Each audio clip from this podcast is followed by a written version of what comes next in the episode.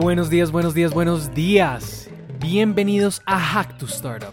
En este programa entrevistaremos a fundadores, inversionistas y líderes expertos en solucionar la gran mayoría de problemas que se enfrentan las startups en su etapa inicial. Vamos a explorar los temas más relevantes en el ecosistema de los startups. Soy Juan Ricardo, tu host, y cuando no estoy haciendo este podcast, soy cofundador y socio en Prodigio Growth Prodigio es una agencia de consultoría y una empresa de medios diseñada para las startups en su etapa inicial. Nuestra misión es llevar las últimas y más innovadoras técnicas de Silicon Valley a Latinoamérica. En el episodio de hoy, nuestro invitado es Gabriel Seinhead, cofundador de la fintech colombiana Avista. Gabriel, bienvenido a nuestro podcast. ¿Cómo estás? Juan Ricardo, muchas gracias. Muchas, es un honor ser uno de los primeros invitados al podcast de Hack, to Startup. Pues nada, gracias por aceptar esta invitación y un placer tenerte acá. Bueno, comencemos. Cuéntanos un poquito más de ti. ¿Cómo descubriste el área de fintech y qué te llevó a empezar una empresa en ese sector? Claro, eh, yo estudié finanzas en Estados Unidos eh, y siempre fui, fui muy apasionado de la innovación en el mundo financiero, de cómo crear eficiencias no solo frente al cliente, pero también en la parte operativa, eficiencias de costos, de tiempos y de procesos para trasladarle esos beneficios al consumidor final, ofreciendo una mejor experiencia al usuario y unos precios eh, menores por las eficiencias creadas con la tecnología.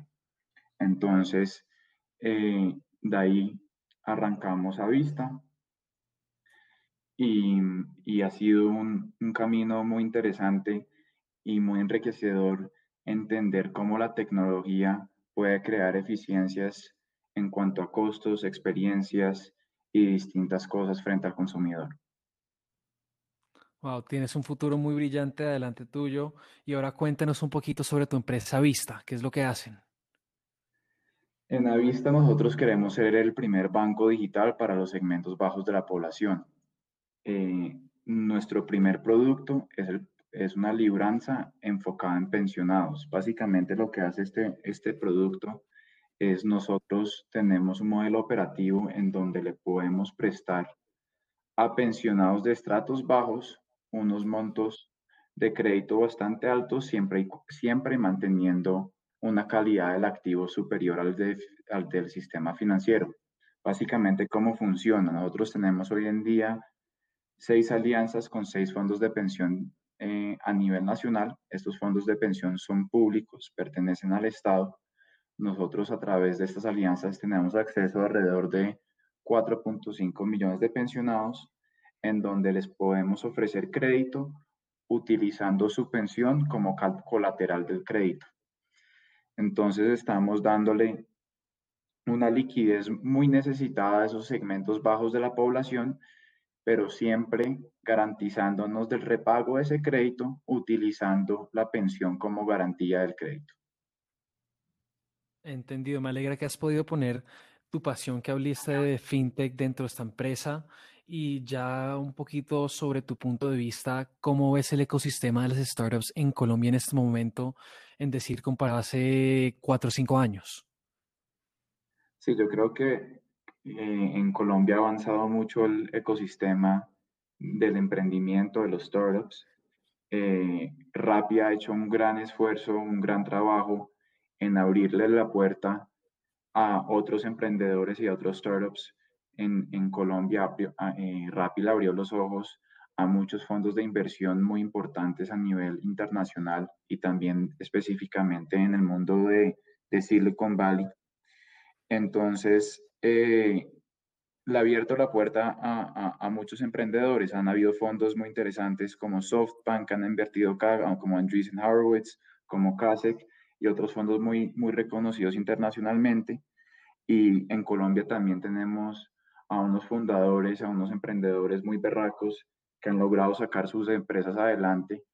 Eh, y, y, poco a poco hemos visto cómo la digitalización siempre superior a las metodologías tradicionales y siempre superior en cuanto a la experiencia del usuario. Entonces, hoy en día el mundo de, la digitalización es algo que no solo el mundo financiero se tiene que, montar en el barco, pero también todas las industrias para mejorar la vida al consumidor eh, usando distintas tecnologías. Sí, no, es verdaderamente increíble esos nombres grandes que escuchamos en Silicon Valley, como SoftBank, Andreessen Horowitz, que digamos, por ejemplo, SoftBank que abrió un fondo de 5 billones de dólares para invertir en startups en Latinoamérica y teniendo un poquito en, perspectiva que la inversión total de fondos e inversiones en Latinoamérica el año pasado fue 4.6 billones, entonces entra un fondo así de grande con la inversión total que se puede hacer en, esta región eh, hay mucho por explorar y digamos, ¿qué crees que le hace falta a Colombia para llegar al nivel de los ecosistemas como mencionados como Silicon Valley, México, Chile, que están un poquito más desarrollados? Em, en Colombia yo creo que hay, una hay, hay varias limitantes, pero, pero la principal yo creo que es el acceso a financiamiento. Lastimosamente en Colombia no se ha podido desarrollar un mercado de capitales que le dé la liquidez suficiente a empresas pequeñas para arrancar. Eh, la banca tradicional en Colombia, los grandes jugadores bancarios no confían en, compañías pequeñas, emprendedoras que están apenas arrancando, especialmente durante, durante después de la pandemia, donde los riesgos crediticios han incrementado de manera importante. Entonces yo creo que una limitante muy importante ahí es, es el hoy en día si alguien quiere arrancar su propia empresa, es muy difícil conseguir ese capital semilla inicial que te permite poner a rodar la compañía. No hay, no hay digamos, unos fondos de, venture capital locales eh, y conseguir una línea de crédito hoy en día con un banco, siendo una compañía pequeña con poco track record, es demasiado difícil. Entonces yo creo que, que, que esa es una limitante. Otra limitante también importante pensaría yo, es la disponibilidad de los datos acá en Colombia. Desafortunadamente en Colombia la informalidad del sector económico, el sector, digamos, laboral, no ayuda en la, en la disponibilidad de los datos de las personas. Entonces, eh, por decir algo, en, en otros países donde hay la ley de Open Banking, donde los bancos y distintas entidades se comparten información del consumidor, y uno siendo, la, uno siendo digamos, el operador, eh, uno siendo el operador de startup, uno entiende cómo llegarle a sus clientes de una manera más eficiente, ofreciendo un producto que le guste más y, y, y digamos, no tener que pasar por todo el proceso de, de encontrar al cliente, al cliente. Entonces yo creo que una limitante también es la disponibilidad de datos eh, y, y, y, tal vez algo que, que, que, sí tenemos en Colombia que, que sí nos ha, ayudado es esa cultura emprendedora de echados para adelante que en Colombia es demasiado importante. Acá la gente quiere salir adelante, quiere crear empresa, quiere crear empleo y ayudar a la economía. Entonces es algo muy bueno que tenemos los colombianos que tenemos que aprovechar. No, completamente de acuerdo. Además, sabiendo que el camino de un emprendedor es un camino difícil, largo, lleno como de montaña rusa de, subidas y bajadas. Em, esto me da un poquito de curiosidad de saber, ¿tú sigues alguna rutina en la mañana o tienes algo que haces en la mañana que te ayuda a, digamos, dejar el paso para el resto del día? Eh, por la mañana yo hago ejercicio, todas las mañanas hago ejercicio. Em, también leo noticias, me desatraso de las noticias, de los correos que, que, que, tengo, pues que se me, se me quedaron ahí atascados. Eh, pero me gusta hacer ejercicio por las mañanas, trotar para despejar la cabeza y empezar el día con todo. No, qué bien, el ejercicio es importante para, digamos, empezar y levantar el cuerpo para todo lo que se viene. Y digamos, ya preguntándote, eh, un poquito sobre vista, ¿qué es lo que buscas cuando estás entrevistando, que estás integrando un nuevo miembro de tu equipo? Em, en Avista nosotros tenemos una visión muy clara de, de, crear ese primer banco digital para los segmentos bajos de la población. Nosotros tenemos una ambición muy grande en cuanto al crecimiento de la compañía y en cuanto a los productos ofrecidos para los clientes.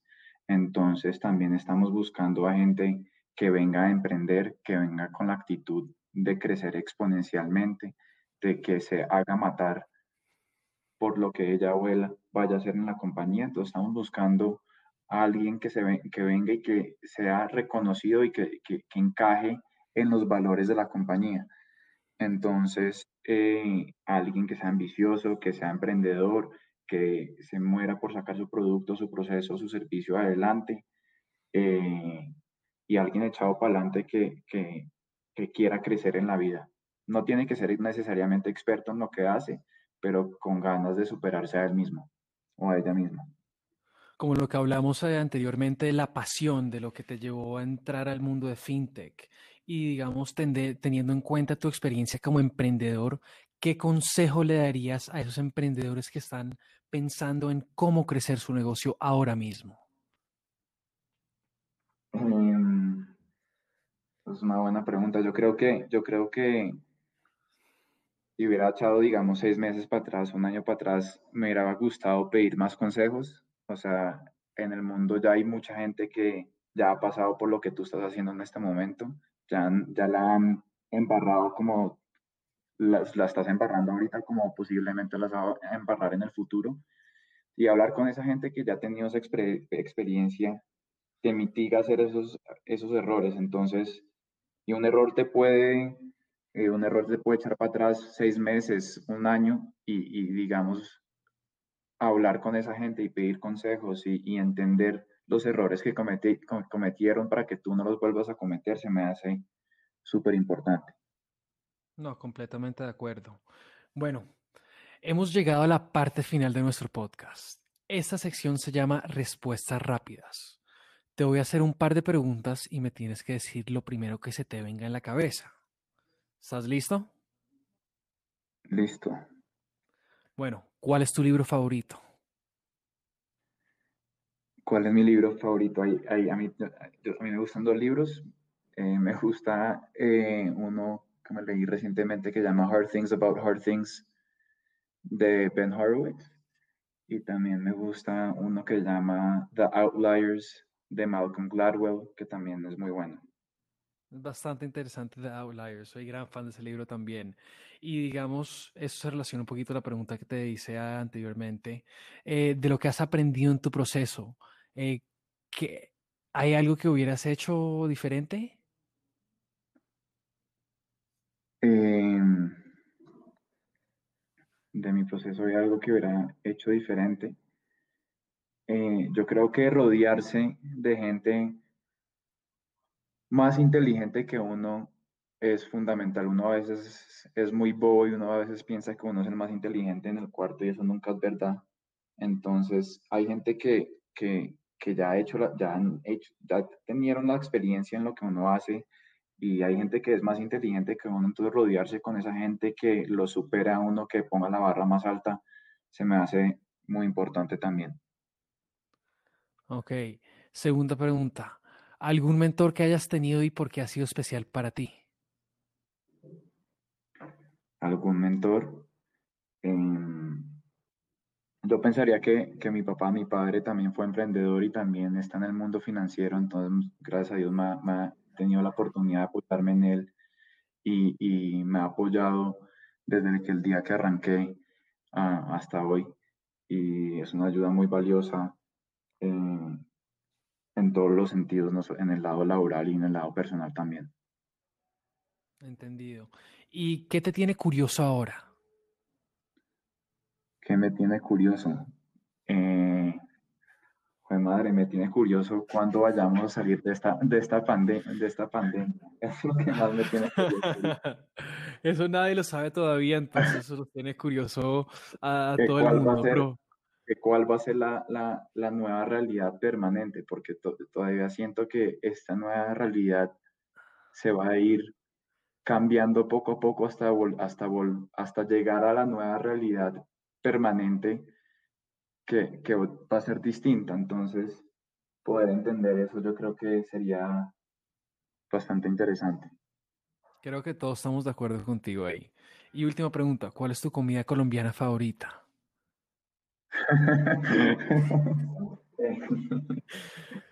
Eh, comida colombiana preferida. Em, em, me gusta mucho la empanada. Una buena empanadita de carne siempre es buena. Eh, la de helado tu casa es muy buena, Juan. Es una muy buena empanada. Y el picante es la, el picante es la mejor parte, eso sí. Eh, sí, la empanada me gusta mucho. Bueno, eh, esa fue una gran entrevista. Espero que todos hayan disfrutado tanto como yo. Gracias, Gabriel. Fue un placer conectar contigo y tenerte como nuestro primer invitado a nuestro podcast. Eh, ¿Hay alguna red social donde nuestros oyentes te puedan seguir? sí, yo tengo yo tengo Twitter, pueden seguir a Vista en LinkedIn, en Twitter, en Facebook, en todas las redes sociales que hay. Em, y sí, eh, y, en Twitter también. Bueno, en el link de nuestro podcast ahí va a estar toda la información. Si te gustó nuestro programa, ayúdanos a crecer, comparte este episodio, dale like en Apple Podcast y síguenos en Spotify. Si eres una startup y necesitas ayuda para acelerar tu crecimiento, consulta nuestros servicios en www.prodigiogrowth.com. Gracias y nos vemos la próxima semana.